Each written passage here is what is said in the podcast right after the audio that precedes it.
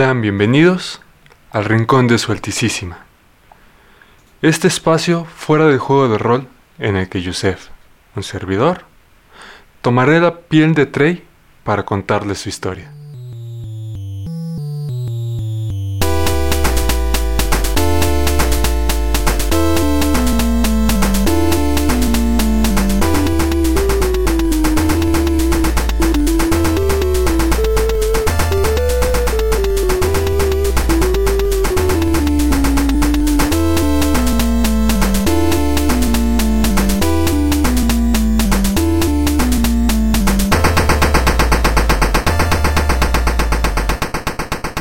Decidimos repartirnos en parejas.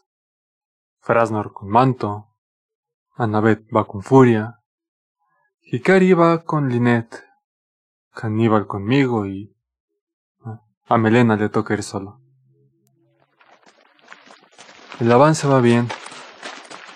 Podemos seguir el rastro que nos lleva hacia la tierra áspera bastante fácil, aun a pesar de la oscuridad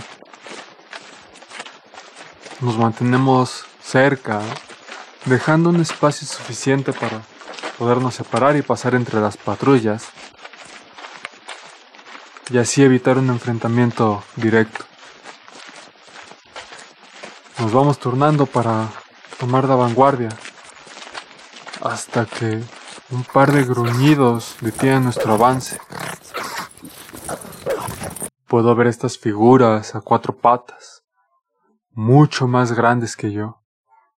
Y creo que incluso son algo más grandes que Furia. Los orcos que nos acompañan bajan un poco la cabeza en señal de respeto.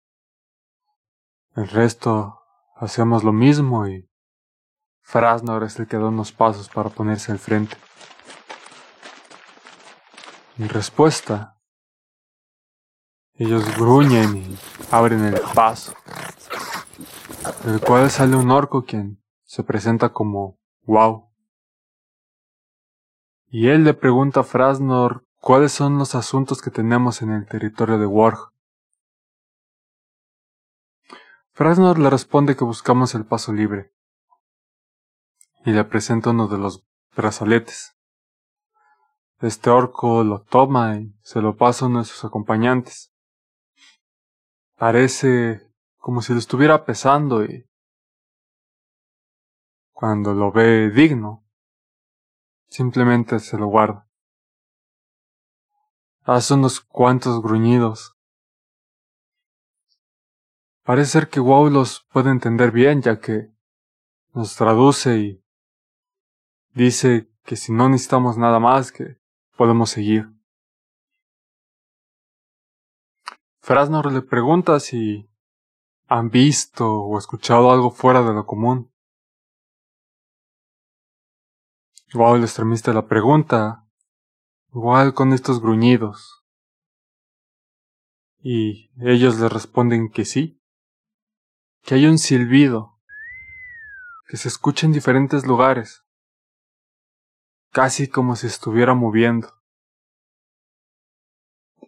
Frasnor le pregunta por los lugares y en cuanto se lo señalan, Él les ofrece el segundo brazalete para que nos guíen.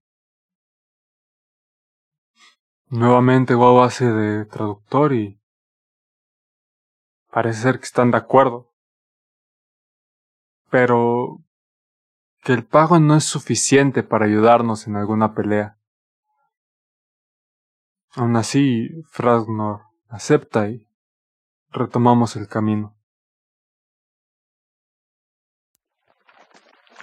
Mientras avanzamos, tenemos que ir cambiando de dirección según van escuchando los silbidos estos cancerégalos.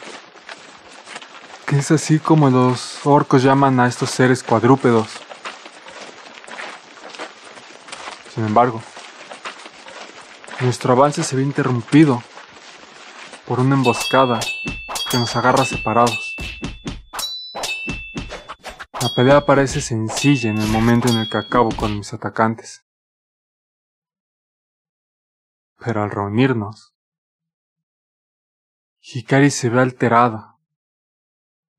Y mientras dice que las cosas se complicaron, parece que es culpa lo que inunda su voz cuando nos revela que Lynette se vio comprometida. Y si no es porque Manto estaba cerca, las cosas hubieran sido peor. Al escuchar eso, inmediatamente me acerco a Lynette. Parece como si estuviera durmiendo, pero su respiración es tan pesada y trabajosa que no logro escuchar la discusión que pasa a mi espalda. Es simplemente cuando dice Hikari que ella va a quedarse junto a Manto a cuidarla, que mi mente se despeja y le inunda este pensamiento de que la señorita Sasoria en algún momento fue la gran cofrade y debido a ese cargo debe conocer las habilidades de los samaritanos y que ella podría usar estas habilidades para poder curar a Lynette. ¿Así? Nada más esperando a que Fras nos indique la dirección a la que hay que movernos. Tomo la vanguardia y lidero el paso, sin siquiera preocuparme o pensar si vienen detrás de mí o no. Mientras avanzo, pasa cerca de mí una patrulla. Me detengo el tiempo suficiente para que ellos sigan su camino y saber que los demás sí pudieron seguir mi paso. Escucho cómo divagan sobre quién debería de tomar la vanguardia para el siguiente avance. Pero el tiempo apremia. Y es la vida de Lynette la que está en juego. Así que nuevamente, sin esperarlos, decido avanzar. En el camino ya no encuentro más patrullas. En su lugar, es un pequeño riachuelo con piedras tan resbaladizas y filosas que caigo y dejo mi sangre en ella como un pago. Cuando me alcanzan, logran detenerme antes de que vuelva a liderar el paso. Muy a y no queriendo dejar todo en las manos de Melena, Dejo que Él sea el que guíe el camino. Muestra mi prejuicio equivocado. Avanzamos sin problemas. Hasta que dejamos atrás estos árboles muertos, dispersos que venían en el pasaje y unas cuantas piedras. Y solo basta unos cuantos pasos fuera de estas pequeñas protecciones, antes de ser recibido por una lluvia de palos afilados que no llegan a ser lanzas. Pero la cantidad es tal que tampoco necesitan tener una buena puntería para causar daños severos, haciendo que Melena y yo caigamos. Logro escuchar a Naved dando vuelta y regresando hacia donde veníamos. Y como furia le grita cobarde y empieza a correr tras de ella, justo antes de que pierda el conocimiento.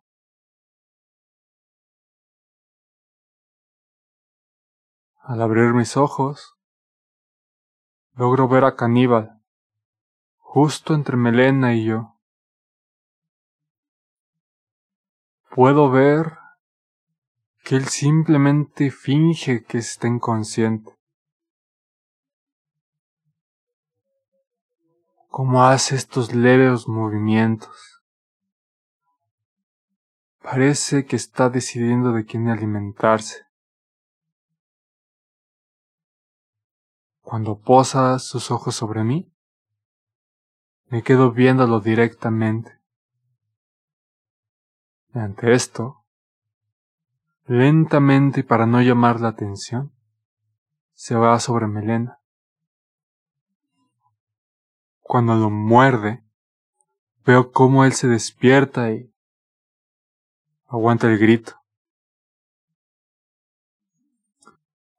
Sin necesidad de mediar palabras, y ante el avance del grupo de orcos que nos atacaron, decidimos quedarnos quietos, como si de verdad hubieran acabado con nosotros, con el simple objetivo de regresarles la cortesía del ataque sorpresa. Caníbal se escabulle y no nos queda más que esperarlos para acabar con cuantos podamos antes de, antes de empezar un conflicto de frente. Mientras dejamos que se vayan acercando, puedo ver que son dos grupos. Unos que llevan este conjunto de pedacería en un intento de escudos y detrás de ellos los que llevan estas especies de lanzas. Dejamos que pasen los de los escudos.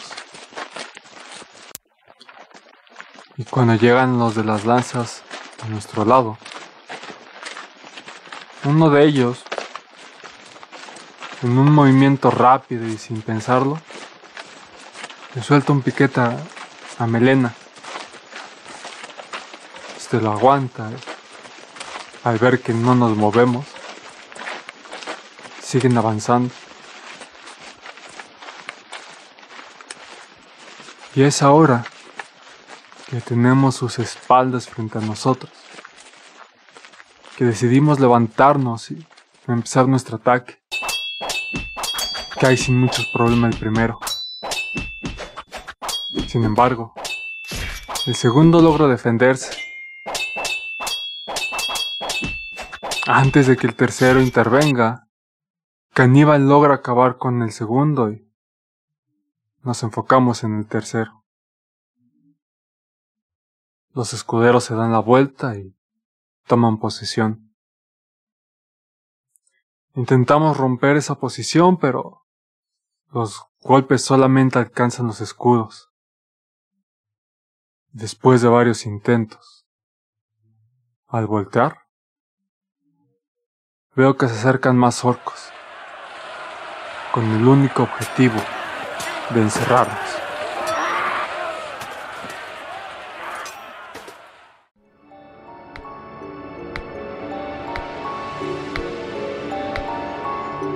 El Rincón de Solticísima es una producción de Sánchez Podcast Producciones grabado en la Ciudad de México en Kivas Studio. Guión y narración por Yusef Márquez. Música de Memocano. Los personajes y situaciones narradas en este podcast son ficticios. Cualquier similitud con cualquier persona, lugar o situación es inintencional. Las acciones, ideas y situaciones presentadas en este podcast son ficción y no representan la ideología ni el actuar de los participantes ni de la liga regente. Asimismo, no debe ser sujeto de ningún tipo de juicio debido a su naturaleza ficticia. Si desean más información sobre la narrativa presentada en este podcast, visitar nuestra sección de información, donde se tendrán los links directos a las redes oficiales.